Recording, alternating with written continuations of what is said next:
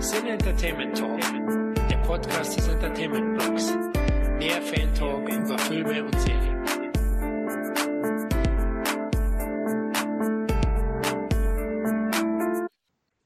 Hallo und herzlich willkommen zu einer neuen Ausgabe des Cine Entertainment Talk, dem Podcast des Entertainment Blogs. Wer sich jetzt fragt, warum ich nicht wie Florian klinge, ich bin's nicht. Ähm, Florian macht das, was viele Menschen im August machen. Ähm, er fliegt in den Dschungel, nur ausgerüstet mit einem Luftballon, einem Taschenmesser, einem Stück Schnur und versucht irgendwie wieder rauszukommen. Oder er macht einfach Urlaub. Das könnt ihr euch jetzt einfach raussuchen. Und wir dachten uns, äh, da viele andere ja vielleicht auch ein paar Tage frei haben um diese Jahreszeit und vielleicht Podcasts hören wollen, nehmen wir auch einfach trotzdem welche auf, auch wenn der Florian nicht da ist. Und wir, das ist heute der John. Hey, hey, grüß euch. Hi. Und äh, ich selbst, der Dominik.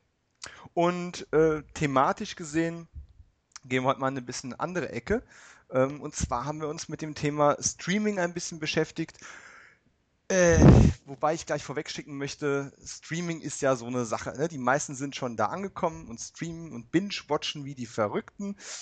Und andere wiederum horten ihre harten Medien äh, im Schrank, der irgendwann aus den Nähten platzt. Von daher meine Frage vorab gleich mal, wie sieht es eigentlich bei dir in der Quote aus? Ähm, mehr bingen, mehr Konserve gucken oder tatsächlich noch Fernseher einschalten?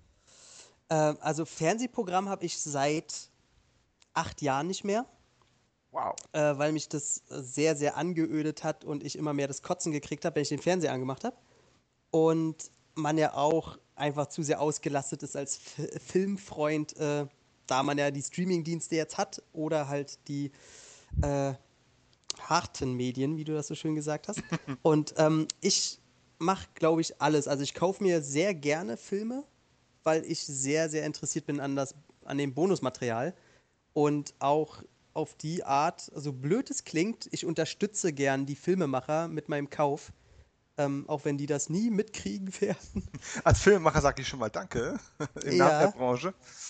Ähm, äh, ich habe auch schon den äh, Nazi-Werwolf auf meine Liste gesetzt. Sehr schön, vorbildlich. Danke. Äh, und von daher, äh, ich wechsle mich immer ab. Ich habe ja Netflix und äh, Amazon Prime. Mhm. Und ich gucke wirklich immer so einen Film bei Netflix, dann wieder einen bei Amazon und dann hole ich einen aus meiner Sammlung, äh, die sich mittlerweile, ich glaube, da sind jetzt irgendwie schon 50 Blu-rays oder so, die ich noch nicht ausgepackt habe und gucke mir die dann samt Bonusmaterial an und dann kommt wieder ein Film bei äh, Amazon. Und das heißt im Endeffekt 50-50, Fernsehen 0. Richtig. Ja. Eigentlich eine traurige, traurige Entwicklung. Und ich habe, aber nicht mal so negativ gemeint, ich meine es mehr nostalgisch, weil ich habe bis vor, ich sag mal, zwei Jahren auch da gestanden und habe gesagt, ja, ganz ehrlich, Streaming, was will ich mit Streaming? Ich habe Fernseher und ich habe äh, so viele DVDs und Blu-rays, die ich noch nicht geguckt habe, also weit über 50. Äh, dass ich, ich komme da gar nicht hinterher und dann guckt man irgendwas auch zwei oder dreimal, weil es einem gut gefällt oder weil man es Freunden zeigen möchte und ähm, mhm. wie soll ich ja noch zum Streamen kommen? Plus, ich habe schon oft genug drüber gejammert, mein Internet hier auf dem Lande ist leider nicht gerade Streaming-affin. Ähm, das ist äh, noch ziemlich vorsintflutlich und ich kann nichts dagegen tun. Äh, aber ich habe jetzt tatsächlich vor zwei Jahren ungefähr aufgehört mit dem Fernsehprogramm. Wenn ich es noch benutze, dann mal, um irgendwann eine Live-Sendung zu sehen, zufälligerweise, ähm, was selten genug vorkommt. Oder in den ganz seltenen Fällen, es kommt eine neue Serie. Ich weiß, dass die kommt. Ich bin mir nicht ganz sicher, ob die mich wirklich so interessiert, dass ich irgendwie 30 Euro für eine Box ausgebe. Und dann teste ich die im Fernsehen mal für 1, 2, 3 Folgen an. Mhm. Und dachte dann, okay, dann, ja, ist scheiße, ich kaufe mir trotzdem die, ich kaufe trotzdem die Blu-ray-Box. Ähm, das ist immer so ein bisschen eine schwierige Sache. Nichtsdestoweniger sind wir uns ja einig, Streaming ist äh, nicht nur die Zukunft, sondern eigentlich auch schon die Gegenwart, könnte man fast sagen. Ja, das Fall. Angebot wird immer größer, Sachen, die momentan noch in Hard gekauft werden, äh, landen ja doch früher oder später auf den Streaming-Diensten auch.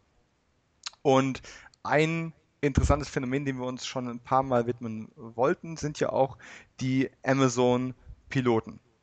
Und für alle, die es noch nicht gehört haben sollten, Amazon bringt ja mehrfach im Jahr dann so eine Reihe von neuen Pilotepisoden raus, ähnlich wie TV-Sender das eben auch machen. Eine Folge wird nicht nur Prime-Kunden, sondern wohl auch allen anderen Amazon-Kunden äh, zur Verfügung gestellt zur Abstimmung und ja, was dann halt entsprechend gutes Feedback bekommt, hat dann eine gute Chance, äh, in Serie produziert zu werden, exklusiv für den Streaming-Dienst. Ja, da sind wir auch schon beim eigentlichen, ähm, beim eigentlichen Kernstück dieses Podcasts. Drei aktuelle Piloten gibt es. Ähm, alle mehr oder weniger dem Comedy-Genre zugeordnet. Da können wir sicher jetzt noch drüber diskutieren, mhm. inwieweit das jetzt uns zum Lachen gebracht hat oder nicht. Ähm, drei Halbstünder in Englisch und auch in Englisch mit deutschen Untertiteln äh, verfügbar. Und wir haben es uns alle angeschaut und sind mehr oder weniger begeistert. Und die erste Produktion, äh, die wir uns dann mal anschauen wollen, ist äh, Jean-Claude Van Johnson. Und wem das jetzt äh, vage vertraut vorkommt, äh, ja, da gab es doch mal so einen Typen namens Jean-Claude Van Damme, der hatte irgendwas mit ähm, Spagat und so Fokuhila-Frisuren. Und ja, Jean-Claude Van Damme spielt natürlich auch Jean-Claude Van Johnson. Ich muss jetzt echt aufpassen, dass ich es nicht dauernd verwechsel. Also JC ne, macht den Van Johnson. Und ähm, dann überlasse ich gerade mal dem etwas größeren äh, Van Damme-Fan doch den Vortritt. Wie hat es dir gefallen? Danke, danke fürs äh, Vortreten lassen. Äh, ja, äh, ich restlos begeistert. Wie konnte es auch. Nee, doch, es hätte anders kommen können. Mhm. Also ich bin ja nicht so äh, blauäugig und finde halt alles geil, was er anfasst.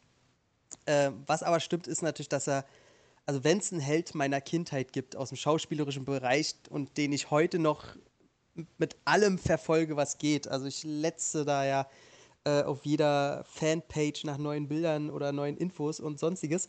Und war ja länger schon bekannt, dass er jetzt die Serie macht und was mich halt sehr verwundert hat. Äh, und die Kombi geht mir auch noch nicht so ganz in den Kopf, dass der ausführende Produzent Ridley Scott ist. Mhm, ja. Und also wie, wie die beiden zueinander gekommen sind, also keine Ahnung. Und ja, es äh, kurzer Abriss, es geht äh, um Jean-Claude Van Damme, der spielt Jean-Claude Van Damme, der in echt auch die ganzen Filme gedreht hat. Man sieht in den Szenen den schönen Bloodsport und Sudden Death und Time Cop und alles im Hintergrund als Poster. Und dann kommt aber raus, dass er immer nur an diesen ganzen Drehorten war, um nebenbei als Geheimagent äh, auf Terroristenjagd zu gehen oder ähnliche böse Buben auszuschalten. Und er ist eigentlich äh, im Ruhestand und ja, wie man das so kennt von Ruheständlern, irgendwann ist es langweilig, ach, ich komme mal wieder zurück. Hm. Und ja, er nimmt sich wunderbar selber auf die Schippe und ähm, was gleichzeitig für mich gesehen das Positivste und das Negativste ist, sind halt wirklich die vielen Metaebenen, die die Serie bildet. Also wer den Film JCVD von ihm mal gesehen hat, wo er sich ja auch selber spielt, mhm. ähm, der geht in eine sehr ähnliche Richtung und ist mehr Satire anstatt wirkliche Komödie. Und äh, zeigt halt auf, also er will quasi komödiantisch zeigen, welchen Stand er gerade in der Filmwelt hat und sich so ein bisschen fühlt. So habe ich das Gefühl. Und nimmt sich da selber so ein bisschen auf den Korn. Er ist nicht mehr der Schnellste, er ist nicht mehr der Stärkste, den Spagat kriegt er nicht mehr ganz so hin.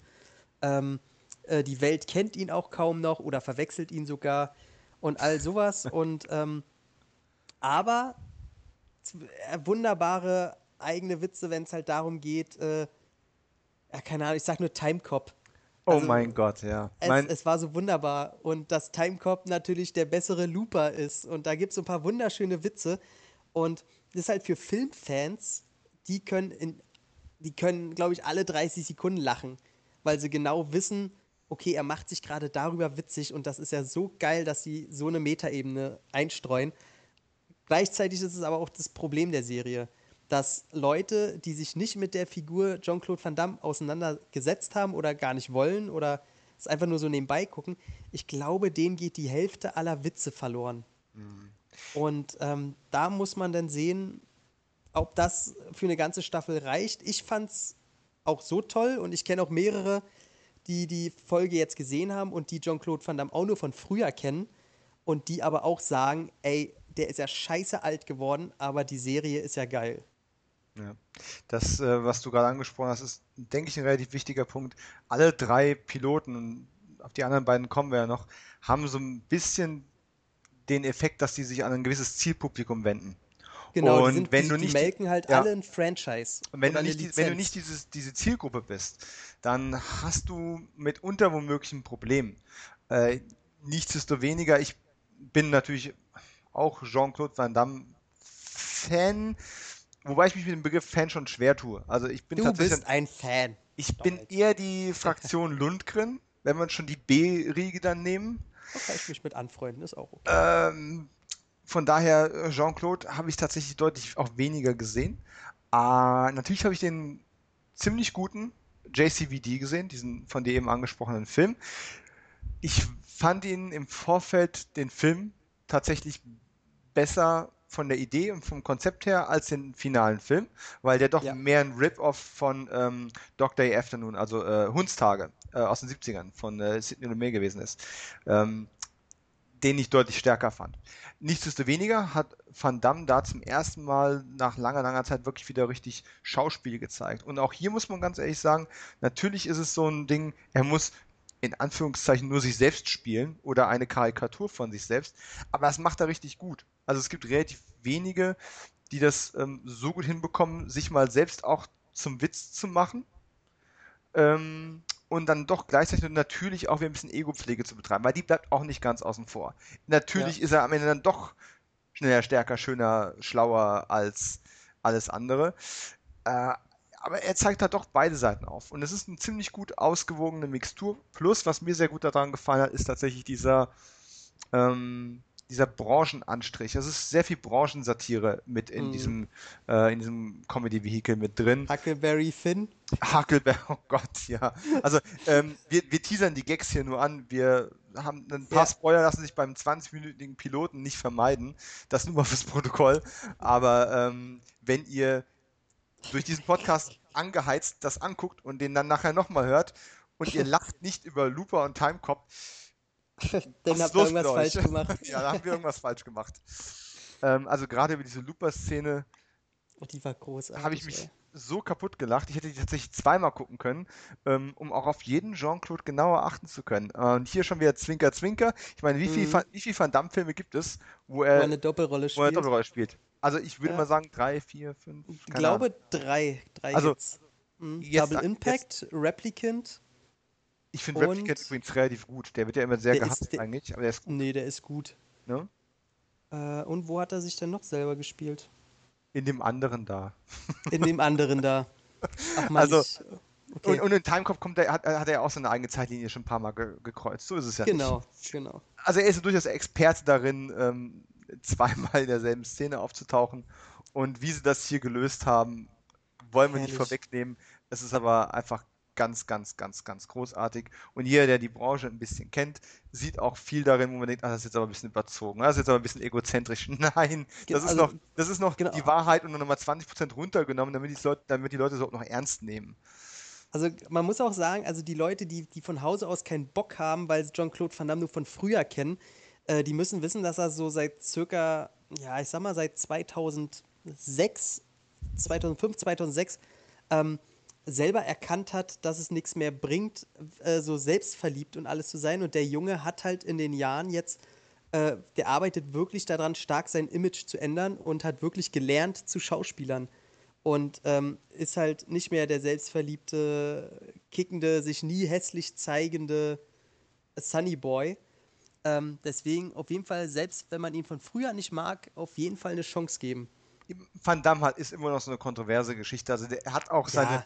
Gucken wir uns mal Expendables 2 an. Hat einen Film, den wir eigentlich alle mögen müssten, die wir Actionfilme aus den 80ern und 90ern mögen.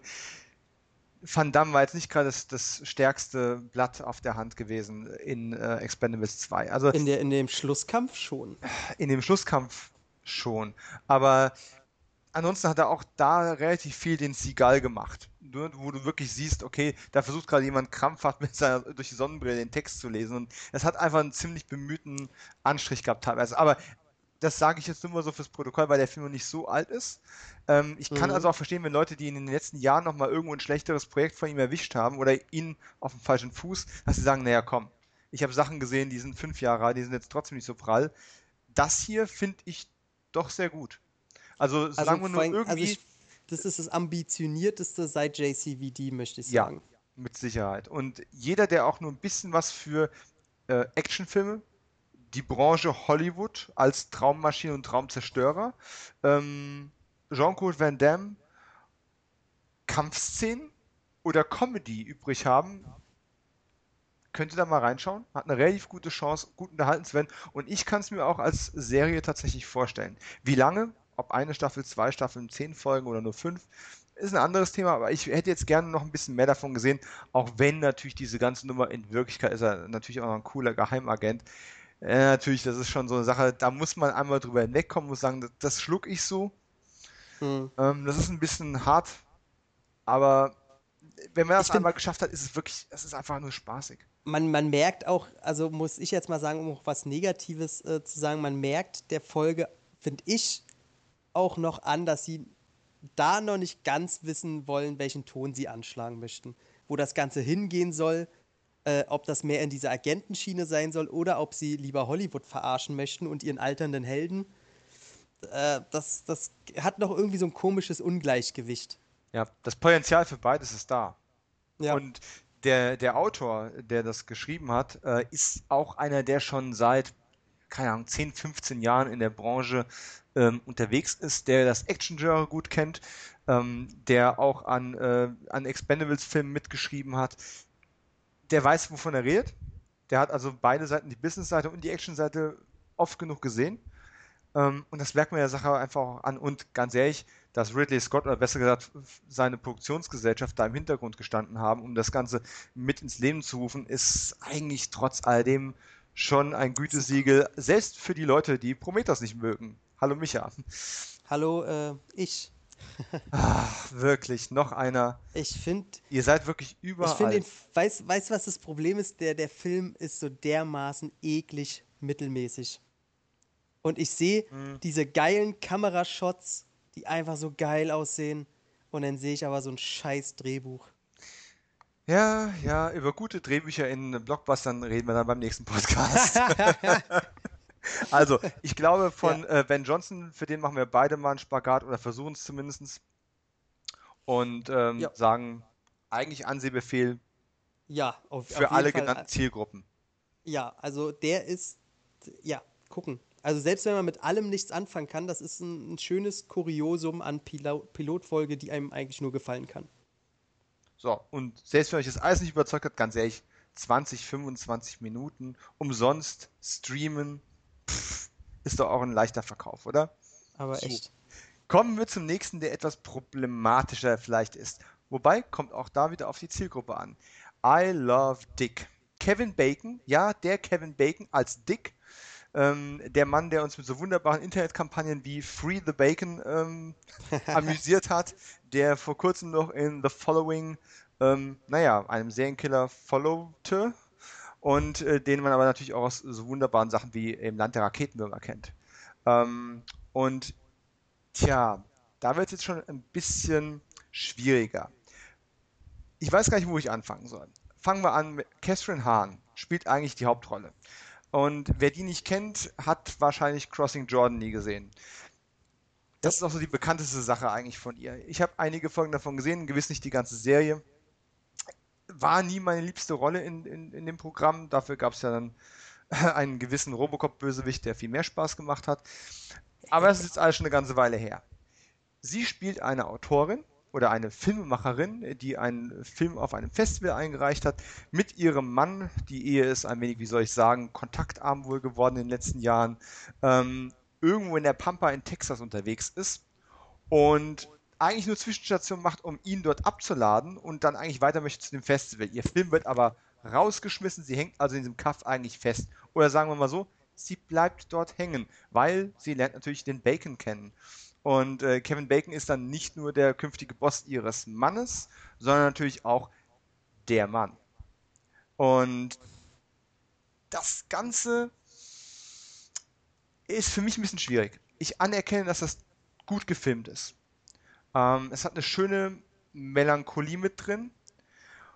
Und jetzt müssen wir aber ganz klar sagen, ich bin tatsächlich die falsche Zielgruppe. Das Ganze basiert auf dem Buch einer Frau, ähm, die gleichzeitig auch die Protagonistin ist. Das ist eine von äh, es ist eine sehr weibliche Produktion. Ich meine das gar nicht abwertend. Man muss sich dann nur darüber im Klaren sein. Es hat eine Regisseurin auch umgesetzt. Das Ganze ist schon sehr eine Frauenfantasie.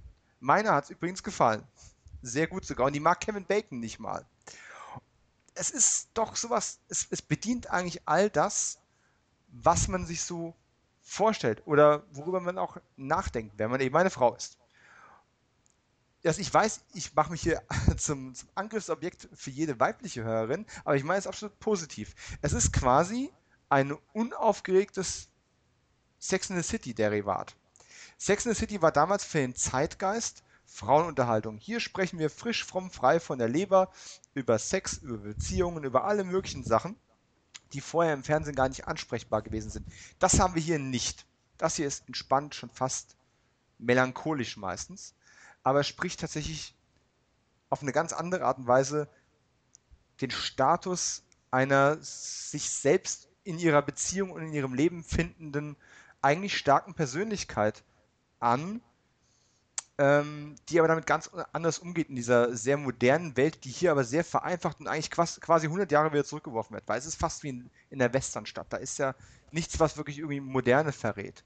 Und da wird dann eben der Bacon zum äh, Lustobjekt und dann wird eben mal schnell zur modernisierten Schreibmaschine gegriffen und das Ganze quasi wie eine Art Liebesbriefe an Kevin Bacon geschrieben. Was einen interessanten Effekt auf ihre Ehe hat, den ich an der Stelle nicht spoilern möchte. Ähm, ja, ich habe viel erklärt und viel erzählt, aber wie fandst du es? Ähm, ja, also man muss ja sagen, die Schöpferin ist ja diese Jill Soloway. Und ähm, die Buchvorlage, die kam ja 97 raus, mhm. äh, auf denen die Serie basiert. Und das war wirklich so ein, so ein feministisches Roman-Buch-Gedöns. Also der ist eingeschlagen wie eine Bombe. Und hat wirklich äh, Wellen geschlagen, nicht nur positive, auch negative. Und wird schon heute so als das feministische Kulturbuch angesehen, äh, ohne dessen es viele andere Sachen nicht gegeben hätte. Also zum Beispiel auch Sex in the City nicht. Mhm. Oder ebenfalls erst viel später.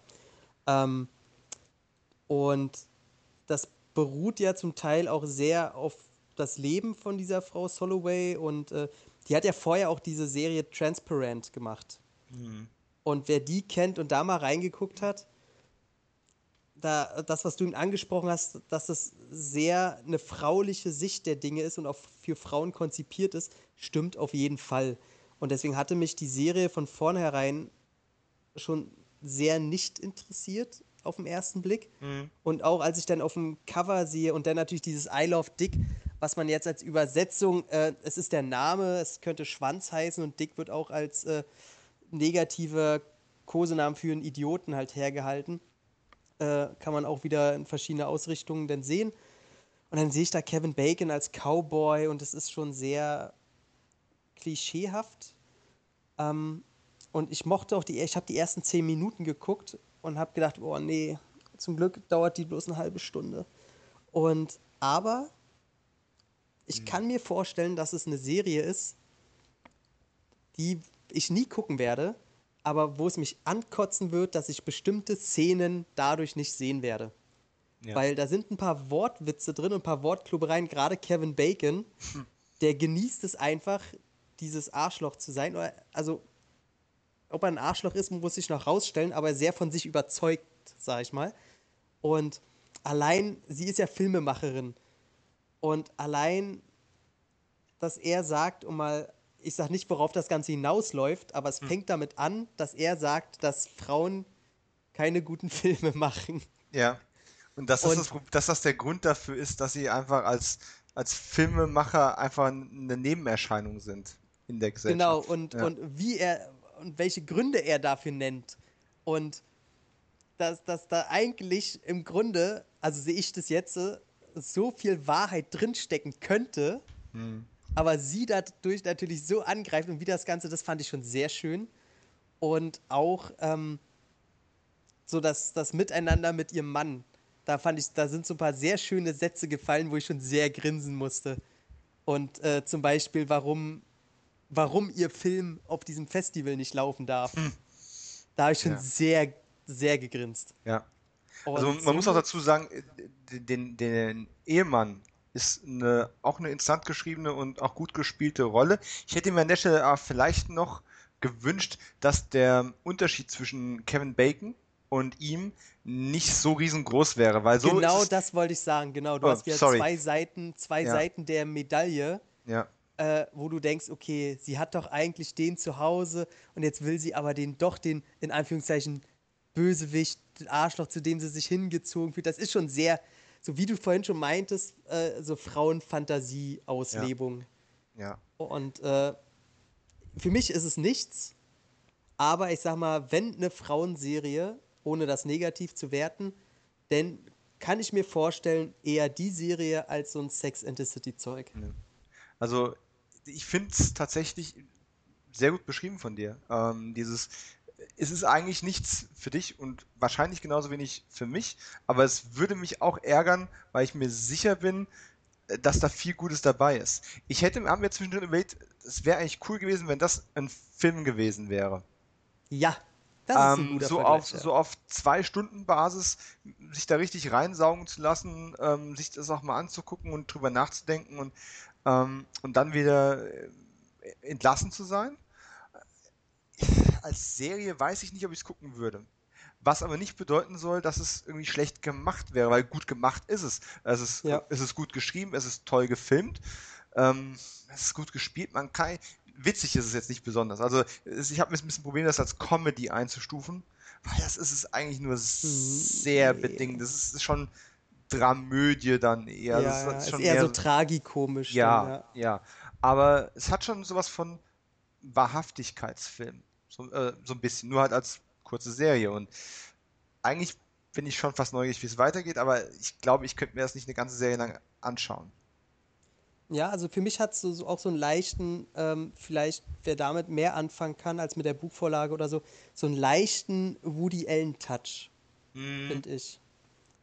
Also ist, so, so. Ist, ist, kein schlechter Vergleich, nur dass Woody Allen tatsächlich noch ein bisschen mehr auf, zumindest in den letzten Jahren, mehr auf Humor setzt. In seinem, in seinem früheren Werk ist ja. es ein bisschen weniger gewesen. Ja, das stimmt. Ähm, ja, das ist schon richtig. Es gab auch ein paar interessante Nebenfiguren, also auch diese Nachbarin, die erstmal pauschal so auftritt, als wäre sie ein junger Mann. Ich dachte auch, dass zuerst ist ein Kerl. Ja, ja, ja, ja, ja. Und das musste man dann auch erstmal dahinter steigen. Äh, da ist schon viel Gutes dabei. Ich weiß halt nur nicht, ob es wirklich. Also ich sag mal so, ich habe davor Angst. Äh, jetzt kommen die nächsten Folgen. Irgendwann wird sie mit Kevin Bacon im Bett landen. Natürlich. Und also wer auch die Vorlage kennt und weiß, wie das Ganze verlaufen ist, äh, auch im, im Real, äh, der äh, weiß, das wird, muss passieren, da braucht man gar nicht mehr so zu überlegen.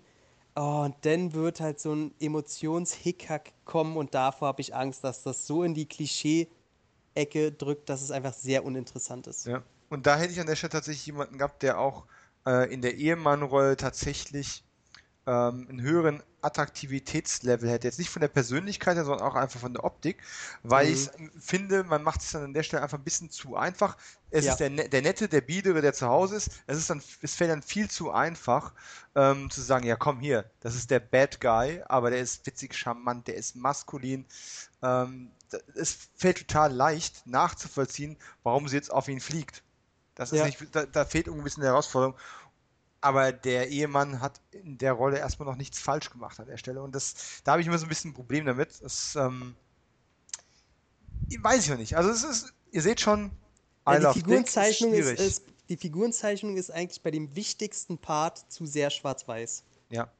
ja. Das stimmt schon. Ja, aber trotzdem filmisch toll. Und ähm, unsere, ich, mich würde ja mal interessieren, wie hoch unsere Quote an weiblichen Zuhörern ist. Einfach mal so aus Neugierde. Ich habe keine Ahnung. Ich würde unterstellen, dass, dass allein wegen den Themen, die wir uns immer so rauspicken, tatsächlich das meiste ein männliches Publikum ist. Mhm. Aber ich sag mal, genauso wie wir vorhin allen Action- oder Hollywood- oder äh, Business- äh, oder Satire-Fans Jean-Claude Van Johnson empfehlen konnten, denke ich, I Love Dick für alle Frauen. Oder für jeden, der sich ein bisschen mit Sinnsuche im Leben und ähm, Hinterfragen von sich selbst, Entdecken der eigenen künstlich oder künstlerischen Ader oder Neuentdecken desselben so ein bisschen beschäftigen möchte. Ähm, oder wer Kevin Bacon mag oder wer eben doch Crossing Jordan gesehen hat und Catherine Hahn mal wieder Leute, sehen möchte. Ja, ja, die. Leute, die Kevin Bacon nicht mögen? Meine Freundin mag Kevin Bacon nicht. Hoho, erwähnen das nie, wenn ja auch- wir alle in einem Raum sind. Aber die hat ja auch Tremors noch nicht gesehen. Ah, na dann ist Der wird's ja leicht zu erklären. Also, ja, es gibt schon genug Gründe, sich das mal anzuschauen. Man muss halt nur wissen, auf was man sich einlässt. Also, es ist keine Schenkelklopferkomödie, es ist schon so ein bisschen mehr Was Verträumtes. was Verträumtes. Ja. So. Ja, und jetzt kommt die Blue Man Group. Ähm, Ja, jetzt kommt aber erstmal äh, die Frage, hm, die du klar beantworten musst, oh, oh. mit einem Wort. Ja, Guck, Guckbefehl oder nicht? Eigen, meine persönliche Meinung, Jetzt Ja. kommt er wieder mit mehr Wörtern. ja. okay, von Ja? mir gibt's ein Nein. Ähm, wobei Cook-Befehl schwierig ist. Wie definierst du Cook-Befehl? Bin ich persönlich der, der Ansicht, dass 10 von 10 Leuten, die das jetzt hier hören, das anschauen müssen, weil sie sonst was in ihrem Leben verpassen? Ja, dann ist es ein Nein. Aber das gilt auch für Jean-Claude Van Johnson nicht. Dafür bin ich einfach zu sehr Realist. Ich, ich, bin, sich, ich bin sicher, I Love Dick gibt eine, hat eine, könnte eine solide Zuschauerschaft bekommen und hat es eigentlich auch verdient, gesehen zu werden. Jetzt kommt aber der nächste Aspekt. Das ist so geil. Ich sag's mit einem Wort und du legst so wieder. Streamen, streamen eher Männer oder eher Frauen? Ist das Streaming-Format für I Love Dick wirklich das richtige Format?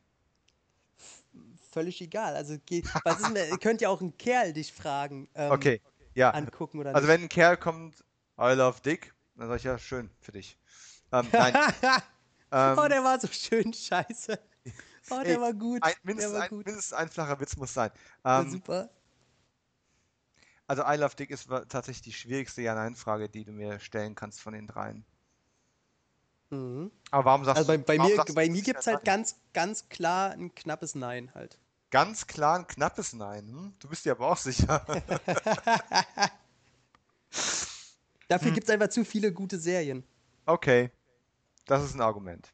Ja, also was Neues gezeigt hat uns das Ding nicht. Na denn, das ist ja schon wieder, das ist ja fast eine klare Antwort. Dann, es, dann, dann bin ich auch bei einem fast klaren Nein. Alle Frauen guckt's euch an. So. Ähm, ja, Nummer drei und schon der letzte in der Runde. Ähm, Mhm. kein Dick, sondern The Tick. Wer jetzt sagt, hä? Ja, das muss euch nicht wundern. Also The Tick ist jetzt nicht so berühmt, dass jeder äh, in dieser superheldenüberfluteten Welt, in der wir gerade so leben, zwischen DC und Marvel, äh, The Tick zwingend schon kennen muss. Es ist aber nicht das erste Mal, dass man das filmisch angepackt hat. Ähm, ja, was ist The Tick? Möchtest du? Äh, von mir aus. Ähm, The Tick ist eine Realumsetzung eines Comics beziehungsweise einer Zeichentrickserie. Was mir tatsächlich erst in den Sinn kam, als die Serie schon eine Viertelstunde äh, lief. Und weil ich meinte, das kennst du doch irgendwoher.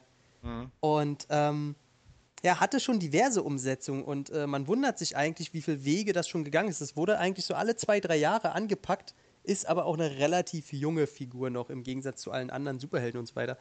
Und ist eine satirische Verballhornung des Themas äh, Superhelden. Und ähm, ja, du hast da halt einen Superheld, der strunzdumm ist. Ähm, also als Hauptfigur The Tick, der ist halt super stark, aber so strunzdumm, dass man sich halt auch manchmal fragt, ist das vielleicht ein Alien, der diese Welt gar nicht kennt?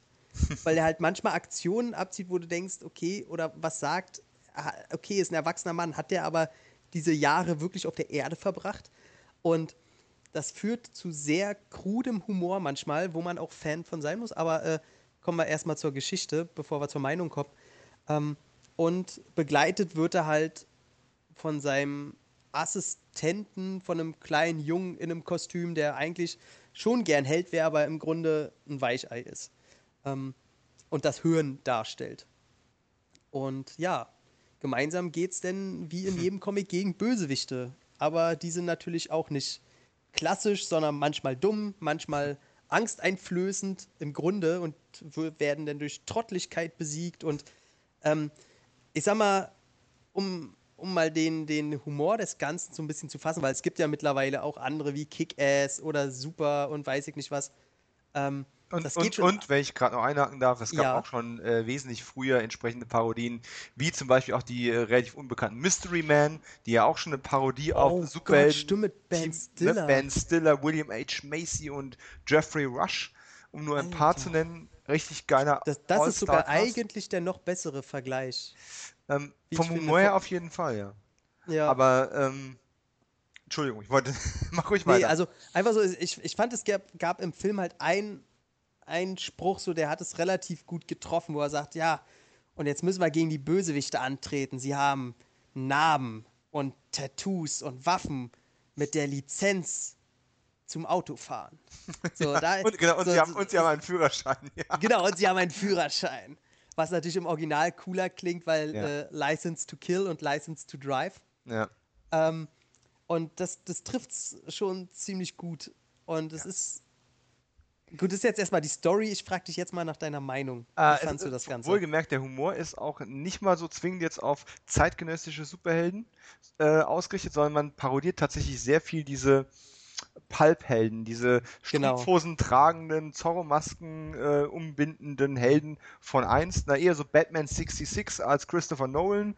Äh, auch sehr schön quasi wiedergegeben, wenn The Tick zum ersten Mal ähm, in der Bude von seinem künftigen Helferlein auftaucht das ist so, das ist so und gut. wirklich Ey. dauernd irgendwelche Haushaltsgegenstände umlegt, in der Hoffnung, einen, versteckten Kippschalter irgendwo zu finden. Der die- und, dann, das- und dann die der Dinger einfach wieder wegschmeißt. Ja. Also, man muss dazu sagen, ich hatte ein bisschen Probleme mit der Tick. Mhm. Äh, einfach weil der Humor und das Setting mir teilweise doch ein bisschen zu blöde war.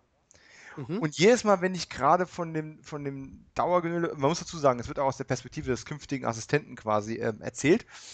Und äh, das war teilweise doch ein bisschen dröge, zwischen den Gags auch manchmal ein bisschen zu viel Leerlauf. Ähm, so super originell war das Ganze dann auch nicht gewesen. Aber jedes Mal, wenn ich so kurz davor war, es langweilig zu finden, kam irgendein Gag raus, wo ich wirklich mich bald weggeschmissen habe. Ähm, und an, in seinen guten Momenten ist The Tick deutlich witziger als I Love Dick und äh, selbst witziger als Jean-Claude Van Johnson. Ähm, aber es ist halt für mich doch ein bisschen zu sehr hoch und runter gewesen. Ein kleines Highlight für mich ähm, war der Auftritt in einem Flashback von The Terror, äh, was ein, ein quasi der Lex Luthor dieses Universums gewesen, ist, ein Superbösewicht, der dann aber irgendwie schon vor Jahren vermeintlich besiegt wurde. Und den spielt der unverwüstliche Jackie Earl Haley. Das habe ich aber erst festgestellt. Ich fand den geil in der, Se- in der, in der, in den Piloten, in der Szene und habe im Mhm. Abspann erst gelesen, warte mal, da ist Jackie Earl Haley dabei gewesen? Ich habe Ja. ihn gar nicht, oh doch, ich habe ihn gesehen. Und das war einfach eine famose Szene, wenn dieser, ähm, jeder, der, jeder, der ähm, Farscape gesehen hat, die Science-Fiction-Serie, und äh, Scorpius, dieser Bösewicht, ist erinnert extrem daran. Witzig und so ein totenschädelartiges, faltiges Gesicht in einem sehr schrägen Outfit. Und ähm, das war ein geiler Auftritt. Äh, ja, aber zurück zum Thema. Äh, in den guten Momenten ist es wirklich sehr, sehr witzig. Gerade wenn man diese alten ähm, Superhelden kennt und wenn man die mag und wenn man mit Hey Old Cham, äh, wenn man mit diesen ganzen alten Floskeln, Redensarten und Strampelhosen was anfangen kann, ähm, weil man, ma- man zieht es nie zu sehr durch den Kakao. Man bezieht es einfach liebevoll mit ein, als wäre das die Art, wie gelangweilte und oder in dem Fall eben auch depperte Superhelden ebenso agieren würden. Das hat schon was. Guck- auch da wieder die Frage, gucke ich mir davon eine ganze Serie an? Hm, das ist eine ganz harte Nuss. Also ich finde, ich fand es schon witzig und da sind wir auch wieder, ne, die zweite Meinung. Meine Freundin hat sich bald weggeschmissen dabei.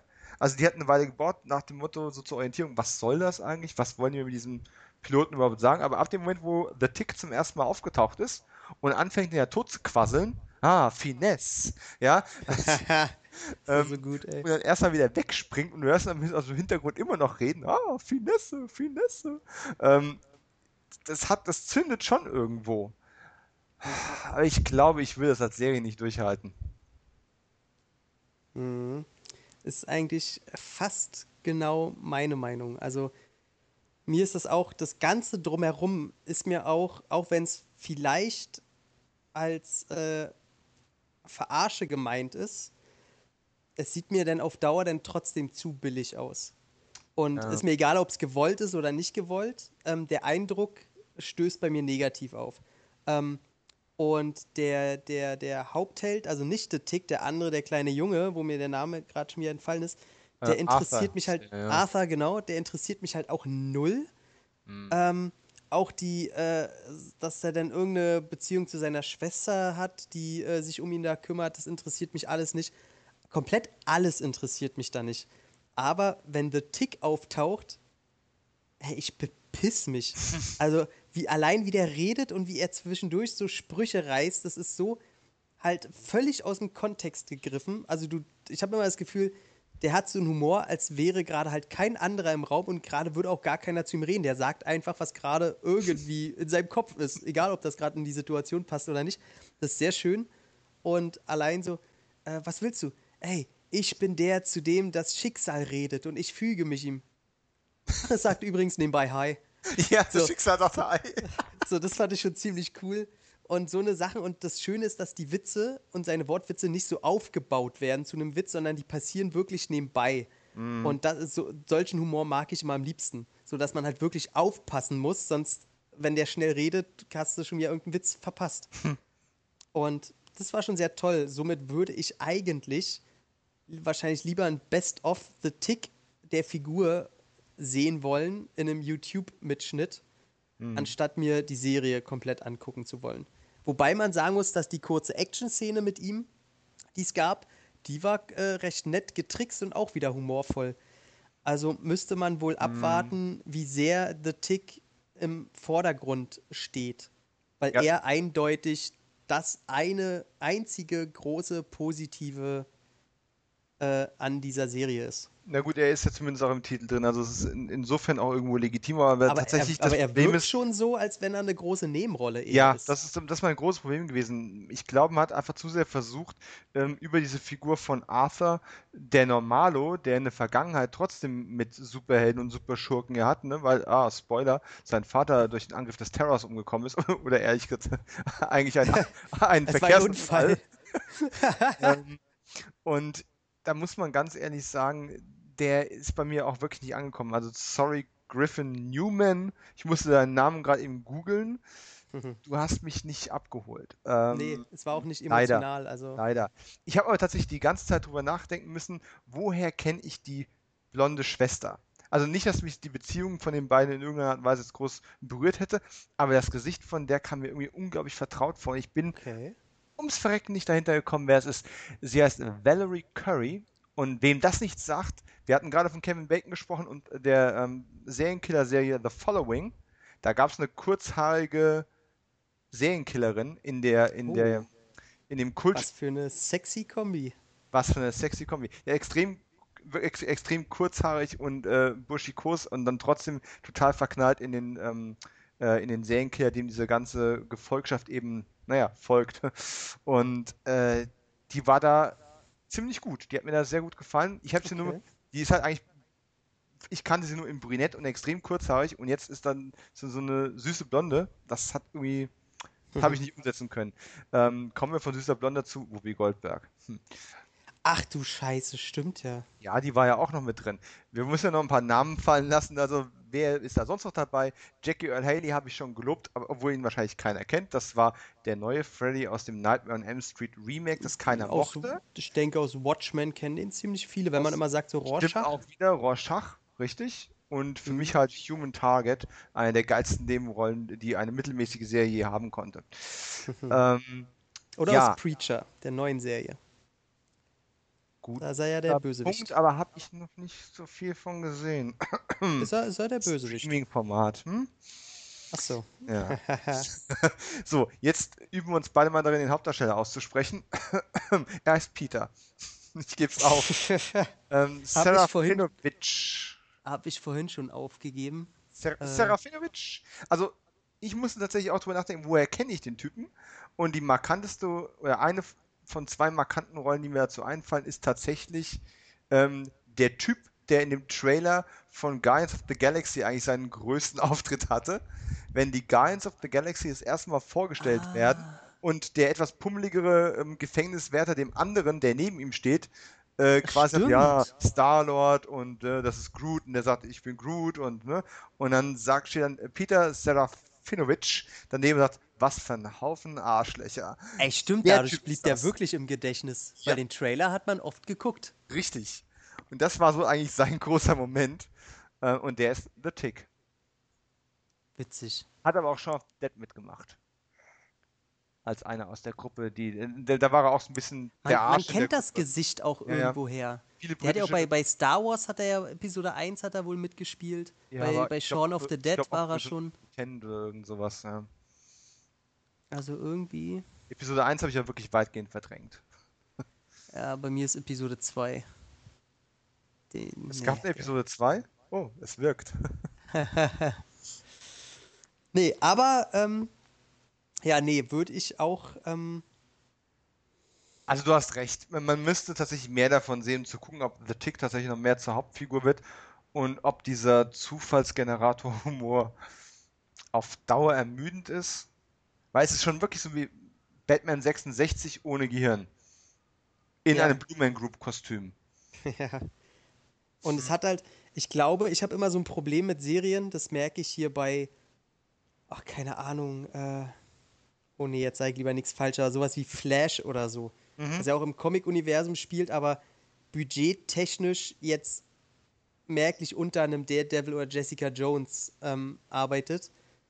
Hey, Wenn es mir billig aussieht, ey, dann kann ich es mir nicht lange angucken. Ich habe die Budgets von den Serien nicht im Kopf, aber ich würde nicht mal unterstellen, dass der billiger gedreht worden ist. Das wirkt nur einfach zu Bonbonfarben, zu soapig. Es, ja, Plastik. Ist einfach dieser Plastik-Look. Ja.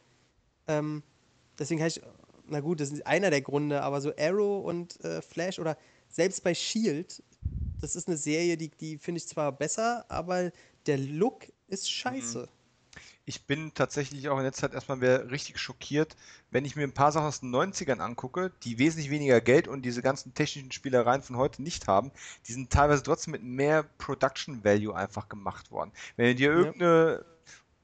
Irgendeine durchschnittliche Akte X-Folge anguckst, hast du im Zweifelsfall mehr Effekte und dann ist so ein echter Helikopter, kein CGI-Animator, der da durch die Gegend fliegt und äh, die springen mal eben von der Brücke auf den Zug drauf und solche Geschichten. Ähm, das kannst du alles gar nicht machen. Da, da baumelt einer für fünf Minuten äh, vor der Greenscreen im Studio und dann wird irgendein Einheitsbonbon-Look drüber gehauen mit Weichzeichner-Optik und dann ist das Ding fertig. Ja, das hängt wahrscheinlich echt damit schon in der, in der Vorproduktionsphase mit Drehbuch und so zusammen, dass die äh, früher wussten die, die haben keine Computereffekte und mussten die Szene umschreiben, damit sie einen realistischen Stunt halt draus machen. Mhm. Und heute äh, hoffen die beim Schreiben, denke ich mal, einfach zu sehr auf die Unterstützung von Computereffekten. Und dann ja. kommt halt so was bei raus, wenn das Budget für ordentliche Effekte oder die Zeit ist meistens eher der Feind, mhm. äh, nicht dafür haben. Ähm, und ja, The Tick sieht halt wirklich aus ähm, eher wie eine Serie aus den Anfang 2000ern. So. Ach wirklich? Den, ich hätte sogar gesagt äh, Mitte 90er. Ja, so Hercules Xena, ja, aber mit genau. halt. Genau, genau. Ja. Und das gefällt mir, weiß ich, auf Dauer gar nicht. Ja, das stimmt. Weil, wie gesagt, da hat man wieder zu viele andere gute Serien, die mittlerweile aussehen wie Kinofilme. Ähm, und man gewöhnt sich einfach an eine gewisse Qualität. Und wenn dennoch ähm, bei den Charakteren und äh, bei dem Humor vielleicht einiges nicht funktioniert, ja, dann geht halt der Daumen nach unten. Wobei man sagen muss, dass The Tick zumindest, ähm, was jetzt die Kameraarbeit anbelangt, schön gefilmt worden ist. Da gibt es nicht viel zu meckern. Äh, es ist tatsächlich mehr der Look, der so ein bisschen stört und das teilweise nicht vorhandene Production Value. Weil man merkt, es, ist schon, es sind schon relativ wenige Kulissen, relativ wenige Drehorte. Im Vergleich dazu ist, ähm, sieht Jean-Claude Van Johnson tatsächlich nach mehr aus, weil du mehr Settingwechsel auch hast. Und mhm. ähm, wer nicht weiß, wer der Regisseur von ähm, The Tick ist, Wally Pfister ist eigentlich eher im äh, Kamerasektor unterwegs und hat an den, an den ganzen Christopher Nolan Sachen mitgearbeitet, ne? die ganze Batman-Trilogie, äh, Inception und solche Sachen. Also der hat da auch schon durchaus Erfahrung, aber natürlich auch ein viel kleineres Budget, mit dem er arbeiten muss, logisch.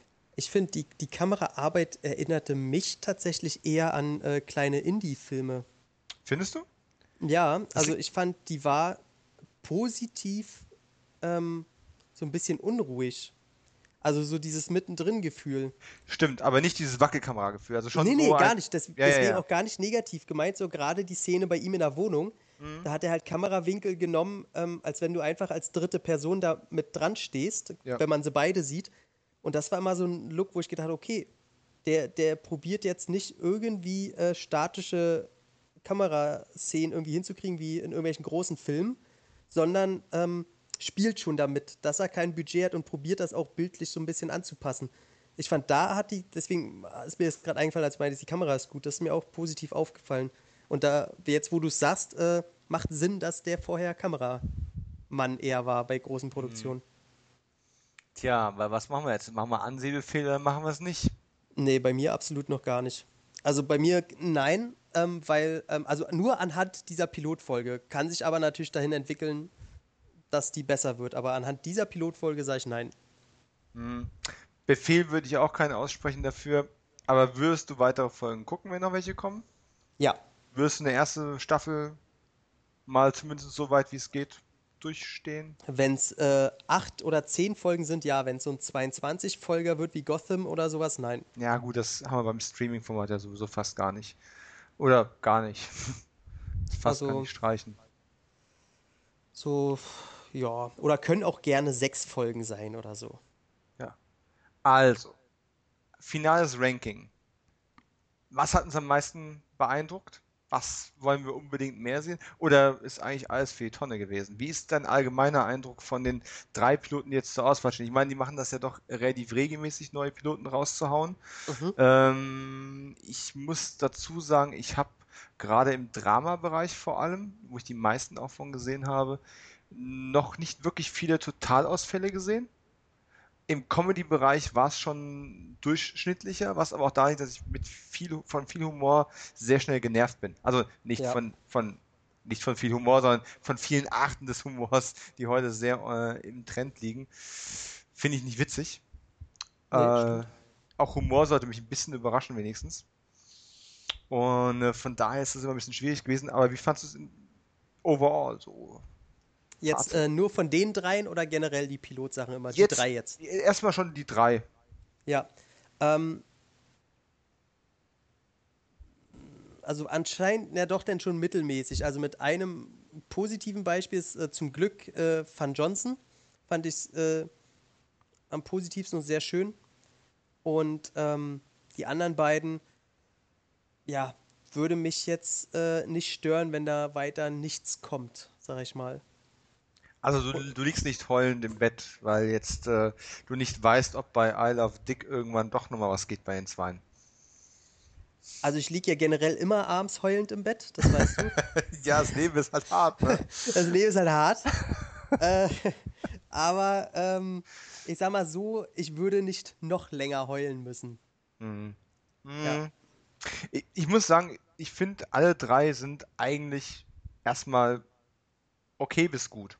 Also es ist jetzt nicht dabei, dass da irgendwie eins ist, wo ich sage, das ist so schlecht, da frage ich mich, wie die jemals äh, die Piloten überhaupt zustande bekommen haben. Wer hat dafür Nein. grünes Licht gegeben? Das definitiv nicht. Sie haben nur ganz verschiedene Zielgruppen tatsächlich und sie haben unterschiedliche Qualitäten. Also so wie eben ähm, I Love Dick eigentlich handwerklich wirklich toll gemacht ist, aber ich mich wirklich nicht als die Zielgruppe sehe. Ähm, und The Tick handwerklich so, ne, ne, eher so mit Mhm. Vor- und Nachteilen behaftet ist, aber halt doch schon so ein paar Mal zum herzhaften Lachen animiert hat. Und ich kann mir vorstellen, dass es genug Leute gibt, die Jean-Claude Van Johnson anschauen und von diesem ganzen Jay-Z hier und da dann doch relativ schnell genervt auch sind. Kann ich mir durchaus vorstellen. Wobei es Ja. für mich immer noch der stärkste ist, von dem ich ähm, am liebsten, am meisten noch mehr se- sehen wollen würde. Ja, Komischer also ich, bei, bei mir ist es auch immer so, ähm, deswegen immer nicht, nicht wundern. Ich habe mir das einfach daran angewöhnt, man, wenn man selber zu sehr in dem Metier ist, dann hat man immer so diesen Respekt vor den Machern. Selbst wenn, wenn das Produkt nicht so super geworden ist. Mhm. Und da bin ich dann auch mal ganz schnell in der Versuchung, mir dieses ganze Positive rauszusuchen, damit ich das noch so irgendwie so schön reden kann. So, weißt du, weil, Ja, weil ja. man, will, man will das einfach nicht abwetzen, weil da viel, viel, wahrscheinlich auch viel Liebe drin steckt, egal wie man es selber findet. Aber ich habe mir das einfach angewöhnt, dass ich sage, ey, wenn es mir nicht gefallen hat, sage ich für mich einfach, ey, es ist halt scheiße. So. Ja. Ja, also scheiße war nichts davon. Also Nein, richtig nein, scheiße kann man wirklich nicht sagen. Na, absolut gar nicht. Also nein. ich fand auch, wir, wir klangen am Ende jetzt viel zu melancholisch und viel zu, äh, viel zu negativ. Nee, nee, das bei, war bei alles The okay. Tick ein bisschen, ja. Ja, vielleicht. Aber es ist eigentlich alles gut. The Tick war wahrscheinlich der lustigste. Trotz, hat aber halt einen Mordsdurchhänger zwischendrin gehabt. Ich denke, da können wir uns fast so unisono drauf einigen. Ähm, I Love Dick. Ich finde es handwerklich toll. Ich gucke es wahrscheinlich nicht weiter. Mhm. Und ähm, Jean-Claude Van Johnson. Ja, die Prämisse ist ein bisschen doof, aber da würde ich wirklich gern sehen wollen, wie das weitergeht. Ja, Ich habe echt herzhaft lachen müssen. Also hier, ich mache gerade einen Spagat nochmal extra. So, das, ähm, Ey, sie sollen die Chance einfach nutzen und vor allen Dingen auch vielleicht reale Schauspieler als Gaststars zu bringen. Stell dir doch mal vor, einen Dolph Ja. Lundgren in der, in der Serie oder so. Ja, Der, der, der eigentlich dachte, ey, ich dachte, wir sind Kumpels und eigentlich hat er nur ausgenutzt, um an Terroristen ranzukommen oder irgendwie sowas. Ah, das, ja. wäre so man, man hat es ja schon vorbereitet. Man hat ja noch diesen ominösen Kollegen erwähnt, dem er ab und zu mal Aufträge absch Ja, abschwatzt. äh, wie genau. heißt er, Mr. Brown oder wie auch immer. Brown. Also, das, das müsste dann irgendwie, das müsste tatsächlich Val Kilmer sein, der dauernd für Jean Oh. Van Damme gehalten wird. Das so, wäre so geil. also- Nicolas Cage. Ja. Das wäre Also, so geil. Da, da gäbe es schon Potenzial und ich denke, das kriegen die auch hin. Äh, äh, wenn da Ridley Scott halt hintersteckt, da ist halt dann auch Geld. Und nicht zwingendes Geld, weil die müssen auch gucken, wie viel sie reinstecken, weil du kriegst aus dem Streaming-Zeug ja nicht so viel an Geld wieder raus, aber die Connections sind ja unbezahlbar. Wobei man sagen muss, ne, The Tick, Barry Sonnenfeld, ne, der Typ, der Man in Black und äh, Wild Wild West und die Ja. Filme, der steckt da dahinter. So, also auch da steckt ja durchaus eine gewisse Power ich glaube, sonst hätten sie auch einen, einen Haley nicht als Bösewicht dran gekriegt. denkbar. Also der ist mittlerweile ja auch schon Name und wenn man dann sieht, aha, okay, Sonnenfeld ist dabei, okay, jetzt verstehen wir's. Denkbar. Also, mir haben die anderthalb Stunden definitiv nicht geschadet, äh, in denen Nö. ich diese Folgen geguckt habe. Ähm, ich werde mir auf jeden Fall die nächste Amazon äh, Pilot Season wiedergeben.